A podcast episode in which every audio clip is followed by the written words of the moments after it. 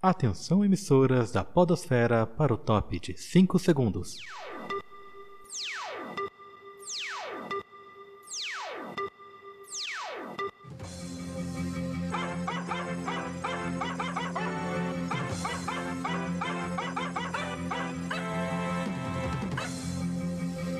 Boa noite. Está começando o seu jornal semanal de notícias do meio científico. E hoje Notícias da semana. Cientistas calculam que 36 civilizações alienígenas podem ser contactadas. E isolamento dentro do isolamento. Como vivem os brasileiros na Antártida, o único continente sem coronavírus. Hoje no SAP News.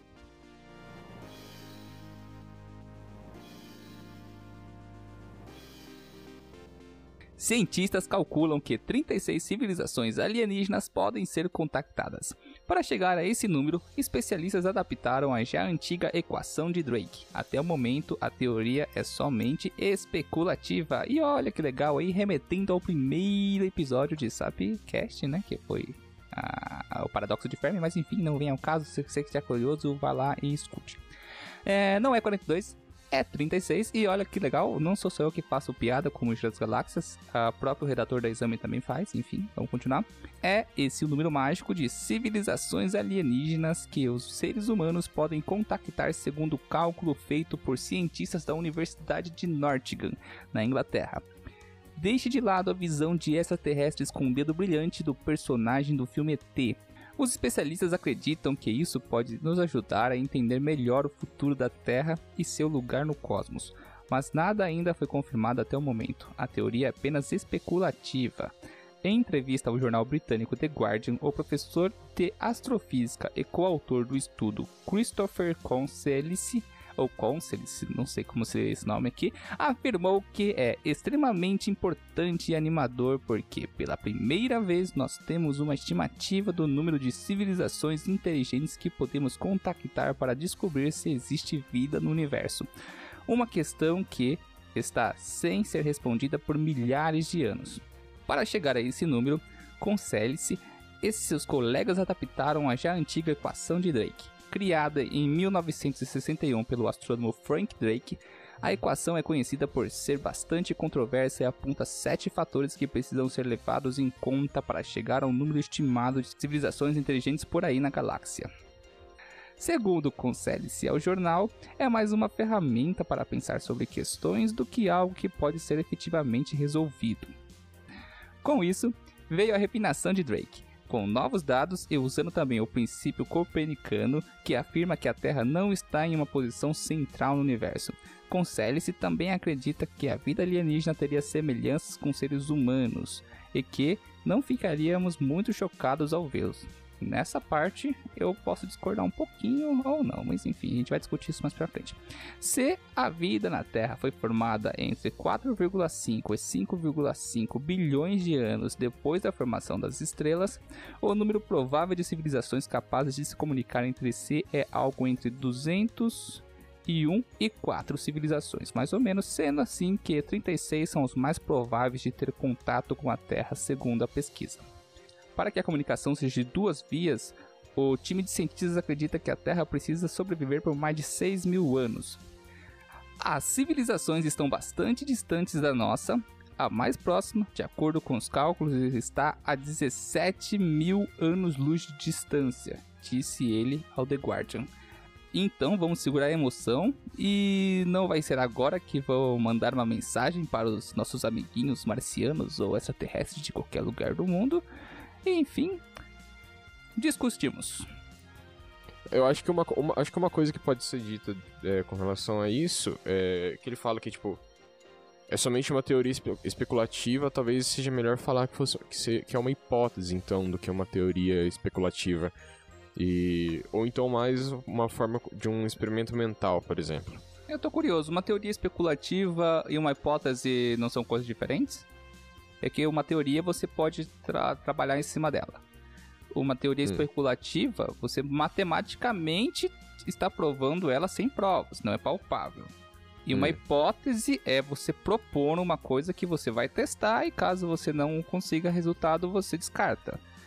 Mas, Mas a equação de Drake, ela não é. Ela, ela, é uma, ela é uma teoria especulativa porque você tem um cálculo baseado Hum. em fatos que você tem, são em números é, reais, pelo menos conhecidos até agora. Tanto que a equação de Drake ela não é uma coisa que nós temos como, como Só que um, um grande, um grande problema que. Exatamente. Uma coisa que você fala com relação à equação de Drake é que você tem a Terra só. Então você baseia ela todo o conhecimento que você tem, que é a Terra só. Sim, cara. então, como tipo assim, esta- estatisticamente ela não é exatamente comprovada. Mas ela não é pode- comprovada, de qualquer forma. Mas, tipo, estatisticamente, eu não sei se ela pode se encaixar como uma teoria. E é Mas por isso que eu tô falando com relação à teoria especulativa. É, porque assim, isso é muito bom de falar, porque assim, na ciência, a equação de Drake é uma coisa muito bacana, porque assim, não tem como nós sabermos a certeza da vida alienígena sem uma evidência. Ela só vai propor um, propor um cálculo que estimu, estipule um número ah, correto, né? O mais, o mais correto possível com os dados que temos naquele momento. E várias pessoas já adaptaram essa equação de Drake. Drake, depois teve Carl Sagan, que também modificou um pouquinho. No último Cosmos também atrás, com o Neil deGrasse ele falou um pouquinho. Agora o Collins também adaptou.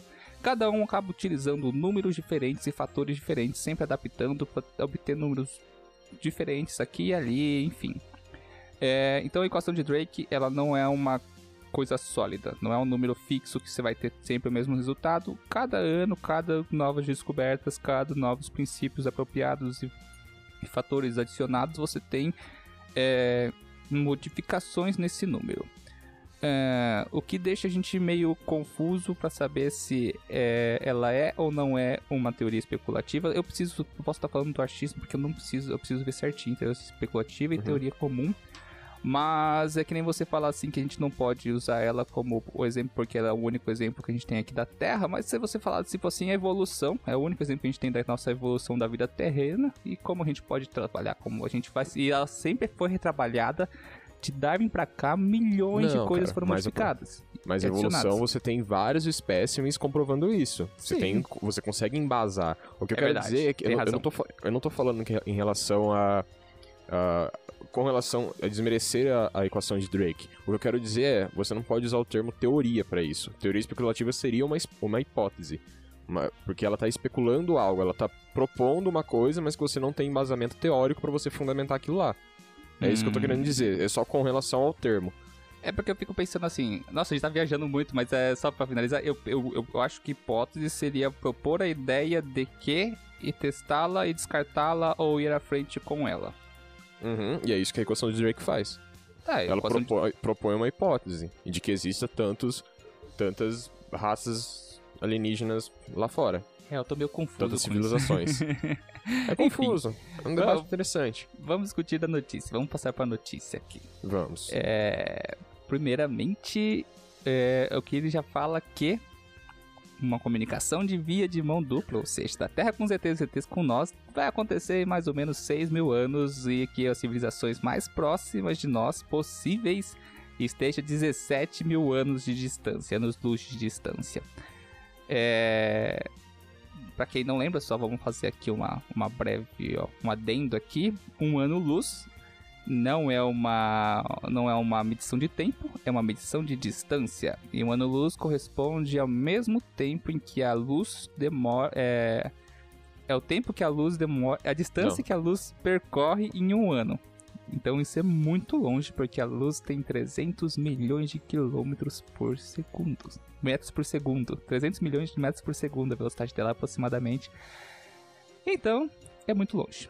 Ou seja, qualquer mensagem, como a luz são ondas eletromagnéticas e ondas de rádio são ondas eletromagnéticas, ambas viajam na velocidade da luz. E qualquer mensagenzinha de WhatsApp que nós possamos mandar para qualquer estrela que esteja nessa escala de anos-luz, para chegar lá vai ser vai demorar vai demorar a distância é, tá, vai demorar o tempo relativo à, à distância, ou seja, 17 mil anos-luz, uma mensagem vai demorar 17 mil anos para chegar lá, depois de 17 mil anos para eles responderem e chegar aqui.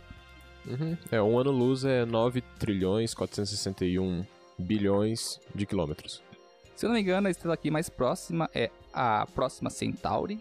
Ela tá Uhum. 4,22 anos-luz de distância, 4,2 anos-luz de distância, né? Arredondando.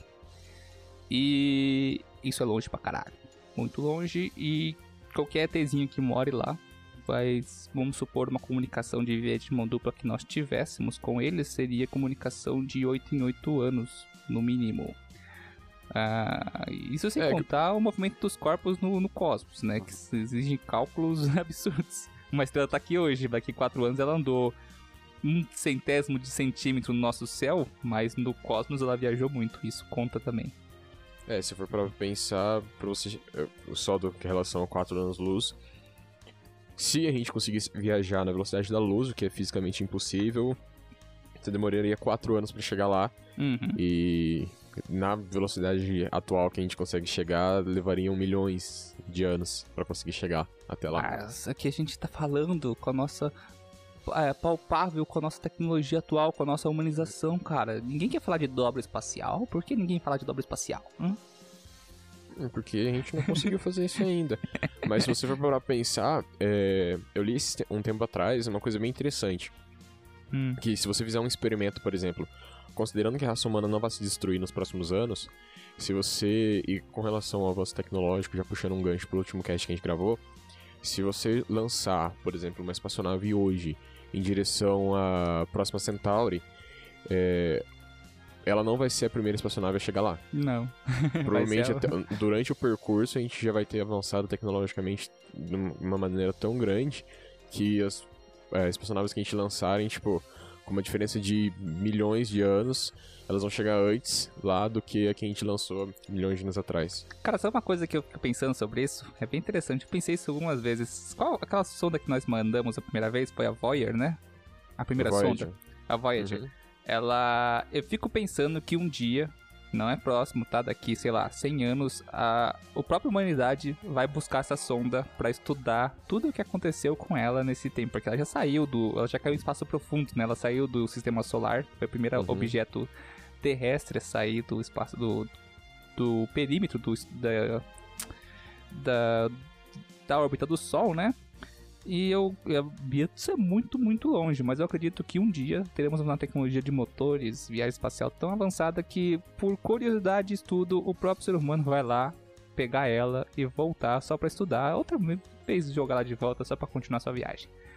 É pra gente ter uma noção de quão rápido é as coisas. Simples, olha pro seu smartphone, você pode estar escutando esse podcast aqui no seu smartphone agora e pensa no celular de 10 anos atrás. Ah, 10 anos atrás ainda era o smartphone, então porque já era com as primeiras gerações dos iPhones e outros smartphones. Mas se você pensar 15 anos atrás, 20 anos atrás, cara, não tinha celular, era tijolar, tá ligado? Aqueles negócios, aquele Nokia, Nokia, Nokia martelão. Então a gente tem que pensar que a tecnologia é muito louca, muito rápida e às vezes uma coisa, e quando a gente mede de distância de viagem, às vezes a gente tá. A gente vai estar mais à frente, lá pra frente, do que, que a gente mandou agora. É, ou então, quem sabe, daqui uns 3 mil anos a gente recupere ela achando que é uma sonda alienígena, porque. Esquecemos que mandamos. Exato. Ah, não, eu não acho que a gente poderia esquecer que nós possamos ter mandado aquilo lá. Você eu acho sabe, mais provável que nós nos aniquile- aniquila- aniquilaremos e depois uma outra coisa do reboot que sair disso possa coisar, porque se continuar humanidade com humanidade, não esqueceria de um, de um ato histórico. Ah, você não sabe, cara. você Cara, não sabe. é o primeiro objeto, por, por, vamos supor, daqui mil anos. Por que Hum. alguém esqueceria que mandou aquilo lá? Não sei. Você não sabe que a gente passa por uma guerra e vários Então, arquivos são Foi- perdidos. Foi o que eu falei, um reboot poderia Ah, mas acontecer. não precisa ser um reboot, reboot totalmente. Pode ser um rebootinho. mas eu entendi o seu ponto e faz sentido. É mais ou menos o que eu tava querendo falar, só que você foi mais certeiro. Ó, vamos lá. Outra coisa que eu queria, outro ponto bastante importante que eu queria falar aqui, ele disse é que vou, vou parafrasear aqui ele, que não tô achando o trecho certo, que nós não ficaríamos chocados ao vê-los porque eles seriam vidas alienígenas muito semelhantes à vida humana na Terra. E aí? Você acha que seria igualzinho assim mesmo, parecido? Uma, igual Star Trek, todo mundo é hominídeo. Não sei. Totalmente especulativo. Cara, Eu acho que vai aparecer tipo um caranguejo. Olha, eu não duvido que uma vida artrópode, por exemplo, possa atingir consciência e consciência, que a gente falou disso no último cast, níveis de consciência mais elevados como humanos e, e ser inteligente, ser a raça dominante. Então aqui você quer por quebra de vez a, essa teoria dele de que humanos. A gente fica pensando, por exemplo, aqui eu teve um, um, um cast antigo, um cast não, na geologia antigo do Atita, que ele fala sobre que é muito provável que todos os, todos os raças alienígenas sejam semelhantes, porque as condições mais específicas e mais apropriadas testadas em laboratório e a própria evolução já provou isso pra gente, que é, seria a vida à base de carbono e hidrogênio. E a, através da biologia sintética a gente já fez N testes e sempre se provou que as, as proteínas e enzimas, as enzimas são proteínas, né? As enzimas e as nucleotídeos e aminoácidos, tudo são é, o que a gente já tem hoje na biologia, eles são a forma mais efetiva, mais, a, mais eficiente de existir. E, ou seja, na evolução a gente fala de eliminar o que é menos eficiente e deixar o que é mais eficiente. Evolução basicamente isso. O que é melhor fica, o que é, o que é pior joga fora. Ponto final. E se é próprio e se laboratório a gente prova aqui o que a evolução nos propôs até agora. O que em laboratório a gente fazendo novos organismos, novas moléculas, novos, novos materiais e mesmo assim comparando com o que a natureza já propôs pra gente. É, ainda se prova que ou são muito similares ao que a natureza propôs, ou são inferiores ao que a natureza propôs, ou muitas das vezes. Em alguns casos específicos a gente trabalha com outras coisas, mas não vem o caso que a gente não quer sobre isso. Nossa, foi bem rápido, enfim. É, o que acontece é que, no resumindo, segundo o Nerdologia que eu fiz do Atlas, né, que a vida no universo seria muito parecida com a nossa. A gente não pode esquecer, na vida parecida com a nossa, não, com a humanidade, com humanos inteligentes, né? Mas a gente não pode esquecer de que, apesar dos fatores bioquímicos, né, se, possam ser muito semelhantes, sim, cara, os fatores bioquímicos que, vamos supor, açúcar, é, a glicose ser a molécula mais efetiva energeticamente, energeticamente falando, é, respiração celular, transporte de elétrons, essas coisas serem as mais efetivas e também carbono em si ser o melhor para fazer essas ligações infinitas, né, que tem um, infinitas possibilidades. O ponto que eu quero chegar é que apesar de que a bioquímica possa ser parecida, a anatomia dos seres podem ser completamente diferentes, cara. Uma É gravidade, uma, uma gravidade a mais em um planeta, você pode ter seres colossais, insetos gigantes, uma concentração de oxigênio maior.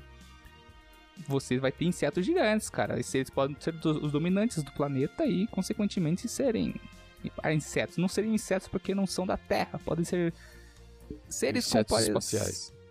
Exato, seres parecidos com os artrópodes que nós temos aqui. Enfim, é só es- especulativo, até mesmo seres aquáticos. Sim.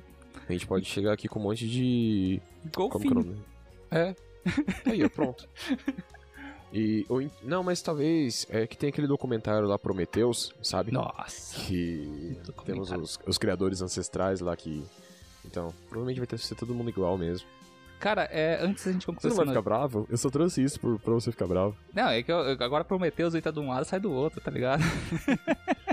Não, mas é aquela questão, é, dependendo das condições de vida né, né, nesse mundo em que essa, essa- esses seres se desenvolveram, eles podem ter diferenças físicas, químicas é, bem grandes com relação a gente. O que a gente sabe é que é, para as condições que a gente tem na Terra, o que a gente tem é mais ou menos o que é o de melhor.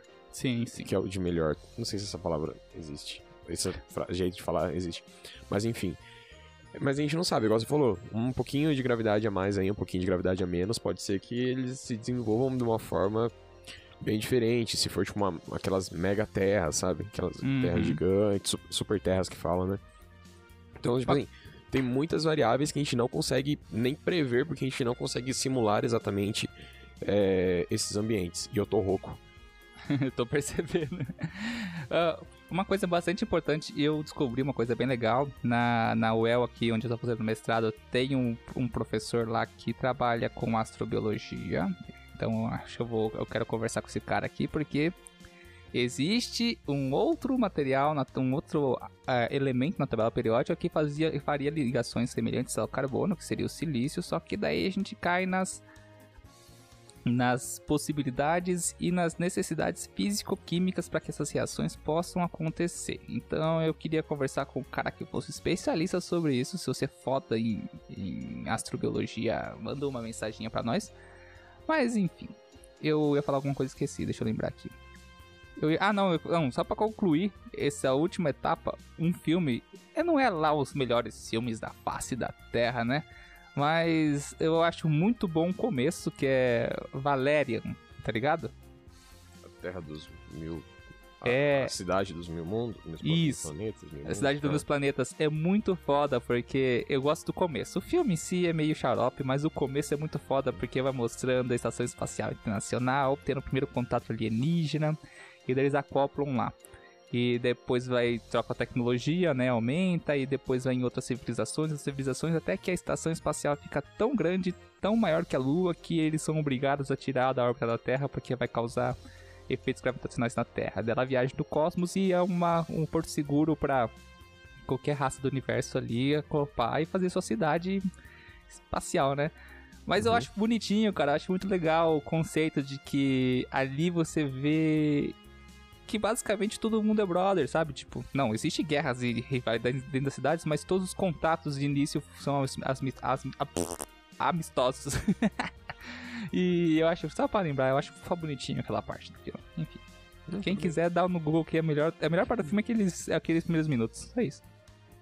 Ah, o filme é legal. Eu nunca assisti o começo, eu só assisti, tipo, de um pouquinho pra frente pro final. E é legal o filme. Você perdeu a melhor parte do filme. Eu gostei do final. Próxima notícia. Próxima notícia. Isolamento dentro do isolamento. Como vivem os brasileiros na Antártida, o único continente sem coronavírus? Um grupo de 16 militares da Marinha do Brasil, 15 homens e uma mulher, permanecem em um isolamento dentro do isolamento da Antártida, o único continente do mundo onde não há casos confirmados do novo coronavírus. Eles moram e trabalham na nova estação antártica Comandante Ferraz desde sua reinauguração em janeiro deste ano, após um incêndio que destruiu parcialmente a estrutura anterior e causou a morte de dois militares em 2012. E, agora, por causa da pandemia de Covid-19, também já não podem mais se encontrar com integrantes de outras bases, como a estação polonesa Hen- Henryk Arctowski, a mais próxima da brasileira, distante cerca de 10 quilômetros. Visitas turísticas também foram vetadas. A BBC News Brasil conversou por videochamada na semana passada com dois integrantes do grupo, o capitão de fragata Luciano de Assis Luiz, chefe da estação, e a capitã-tenente Letícia Aurílio Matos, médica. Nosso contato com o mundo exterior é apenas por telefone ou videochamada, mas, diferentemente de vocês, fomos preparados para este isolamento, resume Luciano. Manter a rotina. A jornada dos 16 militares começou em 4 de novembro do ano passado quando desembarcaram na Península Keller, na ilha Rei Jorge, onde fica a estação brasileira, para a missão de passar 13 meses no continente gelado, ou seja, antes de o coronavírus se alastrar pelo mundo. Inicialmente, ocuparam o módulo antártico emergencial, MAI, até a inauguração oficial da estação, em 15 de janeiro deste ano. Desde então, nenhum deles deixou a Antártida. Até a primeira quinzena de dezembro, vão permanecer isolados do restante do mundo. A troca das equipes é feita durante o verão, uma vez que as temperaturas mais amenas facilitam a logística. É também nessa época que a estação brasileira recebe pesquisadores responsáveis por coordenar estudos de ponta. O mais importante aqui é manter uma rotina, um padrão de trabalho. Horário para acordar, horário para trabalhar, horário para fazer atividades físicas, horário para se integrar, diz Luciano. Ele conta que, a partir de março, com o fim do verão, os pesquisadores vão embora e os militares se dedicam, principalmente, a atividades relacionadas à manutenção da estação. Temos que manter os geradores funcionando, toda a parte de limpeza, geração de energia, tratamento de água. Também precisamos que verificar os módulos externos e os refúgios, explica. Essas incursões externas são sempre procedidas de uma análise de riscos, acrescenta o comandante. Faço análise de riscos no dia anterior, avalio aspectos como temperatura, pressão e velocidade do vento. Por exemplo, quando a pressão está caindo, é sinal de que vai vir uma tempestade. Também checo as previsões nos sites meteorológicos. Enumera. Já aconteceu três ou quatro vezes de pedir para a equipe retornar à estação. Dependendo do local, isso pode demorar de 4 a 6 horas, acrescenta. O único caso de emergência aconteceu com uma alpinista brasileira durante o verão, lembra Letícia. Ela caiu de uma altura de 3 metros. Fizemos toda a estabilização aqui no setor de saúde da estação. Entramos em contato com o Hospital da Marinha no Rio de Janeiro para consultar as condições clínicas da paciente e fizemos a evocação aeromédica. Machu Picchu, a base peruana, nos ajudou. Diz. Desde então, acrescenta Letícia, Houve outros episódios, mas de menor complexidade. Os meninos pegam muito peso e, algumas vezes, têm dores articulares. acrescenta. O desafio maior, no entanto, ocorre agora durante o inverno, quando os mares em volta da estação congelam, as temperaturas caem para menos de 20 graus negativos e a escuridão impera. Não há praticamente luz do sol. Só há duas estações polares, verão e inverno. Cada uma dura seis meses. Isso porque os polos recebem menos energia e calor do Sol devido à inclinação na órbita da Terra. Também durante o inverno, alimentos perecíveis e outros itens de necessidade são atirados pelo Hércules C-130 da Força Aérea Brasileira, uma vez que não é possível mais pousar na estação devido às baixas temperaturas. São pacotes fechados que caem de paraquedas. Recebemos frutas, legumes, verduras, laticínios e ovos. Diz Luciano. A alimentação é completada por produtos congelados, estocados na estação. Crescimento pessoal e profissional. Os militares destacam o crescimento pessoal e profissional que vem tendo em meio à experiência de viver na Antártida. Uma das coisas mais importantes aqui para mim é o crescimento pessoal. Aprendi a ouvir mais e a lidar melhor com as pessoas. Tenho que saber lidar entre ser militar e ser família. Não dá para ser militar 100% e não dá para ser família 100%. É preciso equilibrar, diz o Luciano. Letícia complementa. O engrandecimento profissional é maravilhoso.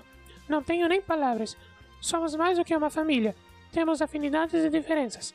Mas essas diferenças nos fortalecem e nos unem cada vez mais. Saudades.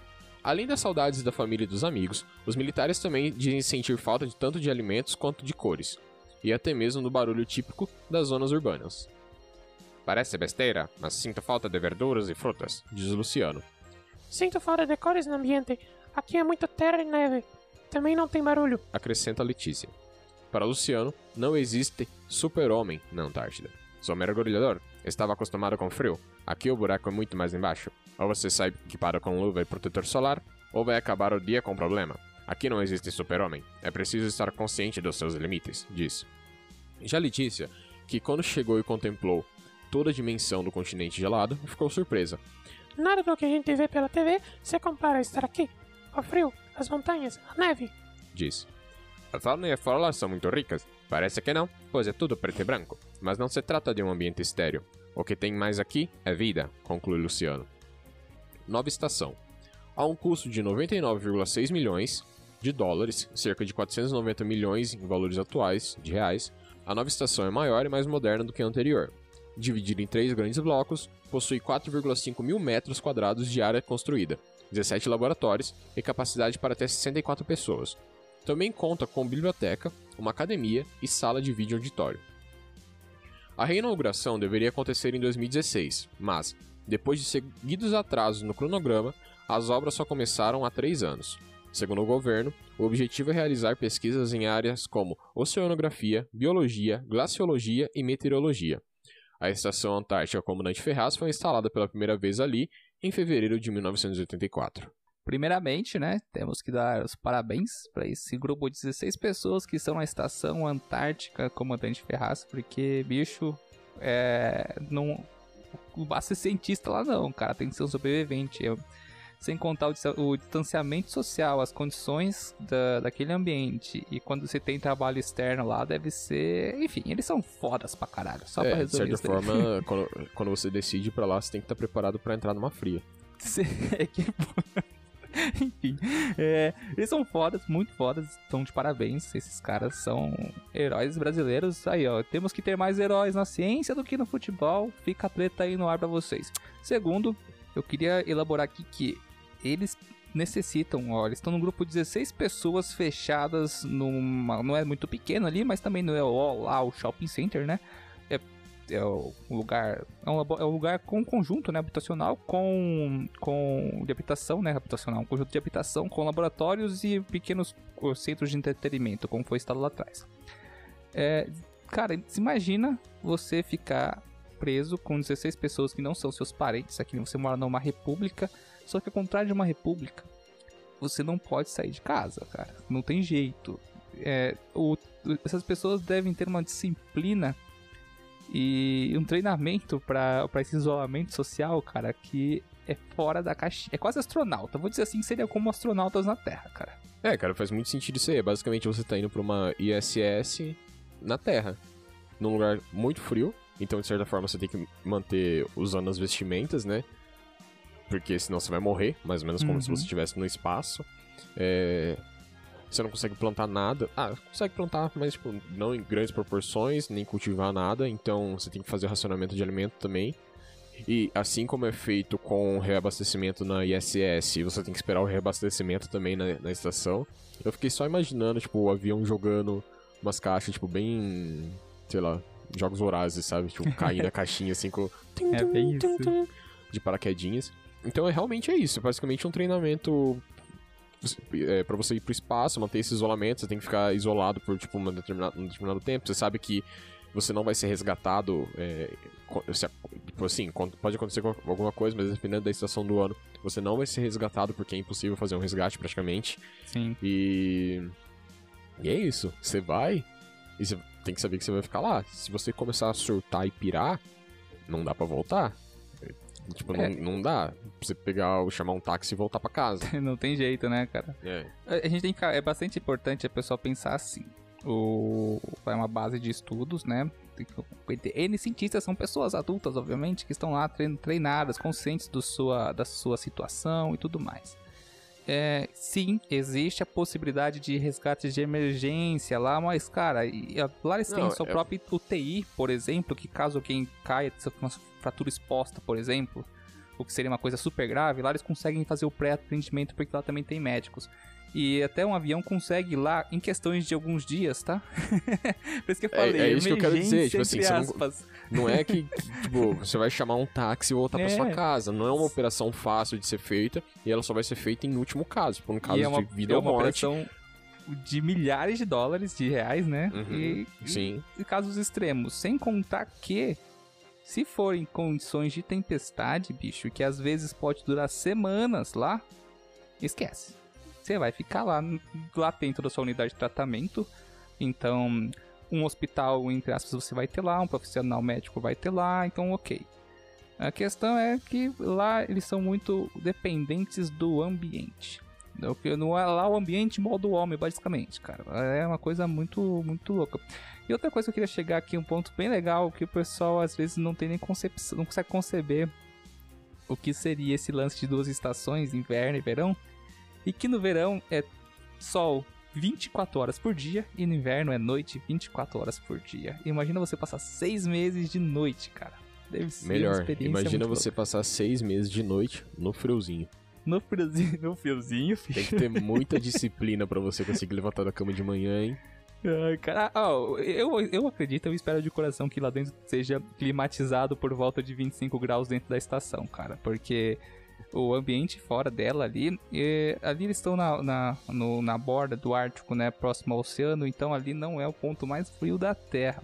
O ponto mais frio da Terra fica ali no, no Polo Sul, no, no fincado da bandeira lá, onde eu não sei se o pessoal consegue chegar lá com facilidade. Mas ah, ali, cara, uma média de menos 40 graus no inverno, cara, isso é muito frio. Você jogar uma caneca de café cal- escaldante pra cima, literalmente volta gelo. É, é congelamento instantâneo, digamos assim. Então, não tem como brincar muito lá não, né? E uma co- coisa que é muito interessante é eles comentarem, tipo, eles sentem falta de cor. Cores. Cara, e se for, tipo assim, a gente não percebe isso, mas a maioria das vezes a gente tá rodeado de várias cores ao nosso redor. É, mesmo pra quem não tem uma preferência assim tão grande por, por coisas muito coloridas. Se você sair na rua, etc. Você Um vê um verde, de cara. cor. É. Cara, Uma imagina, grama. você olha pro lado, é branco, Branco. neve. Você olha Bran- pro outro branco, lado, é cinza e marrom, que é terra, é né? cinza, cinza pedra, pro outro lado é marrom terra. Tipo, é isso, sabe? Aí você vai ficar dentro da estação, porque lá vai ter algumas coisas coloridas, mas como é uma base militar, as paredes são brancas, as bancadas são brancas, ah, os, a maioria dos equipamentos são brancos. você vai ficar olhando pro extintor que é vermelho. É que negócio, Sabe? as pessoas acham que não faz diferença até precisar, porque o cérebro humano, é, é- emoções são feitas de coisas, cara. E assim, cores transmitem sensações. E a ausência delas é falta de estímulo visual. Sem estímulo visual, seu cérebro ele se sente. Ele, ele, se- ele se deprime, cara. Uhum. E estímulo visual, estímulo sonoro, a gente acha que não. Que não, que não faz diferença no nosso dia a dia, às vezes até nos irrita. Irrita porque tá em excesso. Mas é, a ausência deles também nos deprime. Isso é, é complicado, cara. Nos, irri- nos irrita de uma. No inverso, de certa forma. É, tipo assim, quando você tem um excesso de barulho, por exemplo, que eu tô- estou passando aqui no meu apartamento, que é uma moto, ó, eu vou, vou, vou abrir o coração pra vocês aqui. alguém na minha rua comprou uma moto que 300 cilindrada e fica aqui o tempo todo, tenho que ficar cortando o cast toda hora. Isso faz as semanas, até de madrugada ele faz. Isso é um estímulo ao, audi, ao auditivo, né? Excessivo, isso me irrita até certo ponto. E- Poluição sonora. Poluição sonora, exatamente. Mas quem não gosta de uma música, por exemplo? Entendeu? Não transmite sentimentos? Cores também Uhum. fazem isso. Imagens, né? Fazem isso. Sim. É, tudo, em- tudo em excesso faria um mal, no caso, né? Sim, sim. Lá o excesso é a falta. Falta, né? Outra coisa importante que ela falou ali também, que é a ausência de cores e de sons, né? E. Cara, eu, eu fico imaginando, o silêncio é delicioso, mas o silêncio, silêncio mesmo deve ser foda, cara. Eu li um tempo atrás sobre experimento que faziam, um experimento psicológico que faziam, que, colocavam as pessoas numa câmara de silêncio, paredes vedadas, portas vedadas, tudo mais. Em poucos minutos a pessoa entrava em estado de estresse excessivo por causa da ausência de som completo, total. Daí eu fiquei pensando, cara, como alguém entra em estresse total por causa da, da ausência de som total, né? Por quê? Porque o seu cérebro buga, cara. O- A gente nunca tá sem ausência, está completamente na ausência de som. E quando você entra na ausência de som, o seu cérebro buga. Nesse caso não vai acontecer, certo? Tem vento, tem o mar, tem tudo mais. Eu só me veio isso à cabeça que eu lembrei, que eu achei interessante falar. Você bugou de novo? Eita, você tá online, mas tá me ouvindo? Não sei se tá me ouvindo. Você não tá, não tá ouvindo você.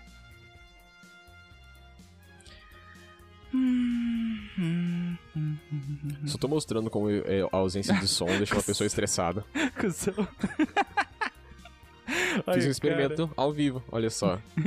Tá vendo, galera? É assim que você faz experimentos. Eu fiquei puto, vamos lá. E por fim, eu só Aí, ó. queria citar que ela falou que lá é o que mais tem a vida. E isso é realmente o que mais tem a vida, cara. A gente falou disso até no cast que a gente fez com a Sara, lembra? Sobre entomologia. Uhum. E que lá tem até insetos. E eu falei, eu ainda falei assim, ó, não tem inseto no Ártico. Daí o rei falou assim, tem sim. Falei, ah, não tem. Tem sim, ela não Ou tem. E final Bélgica, contas, alguma é, coisa. é, é, é um, é um insetinho lá que no fim das contas ele vive no Ártico. Eu achei foda. Só pra. E que ele é muito incrível. Se você quiser saber mais sobre ele, é só ouvir o podcast. É, podcast Entomologia. Vai lá, galera. Então é isso, Sérgio. Obrigado por estar aqui fazendo companhia hoje. Beleza? Agora vai aí destrói essa moto. Nossa, cara, eu tô. Eu tô. eu- eu- se eu fosse um pouco mais radical, eu jogava uns pregos na rua, mas eu não ia prejudicar só o cara da moto. Então não façam isso, pessoas. Apenas desapaguem a luz do seu apartamento e fiquem de camper com uma caixa de ovos. E daqui eu me retiro. Tchau. Tchau.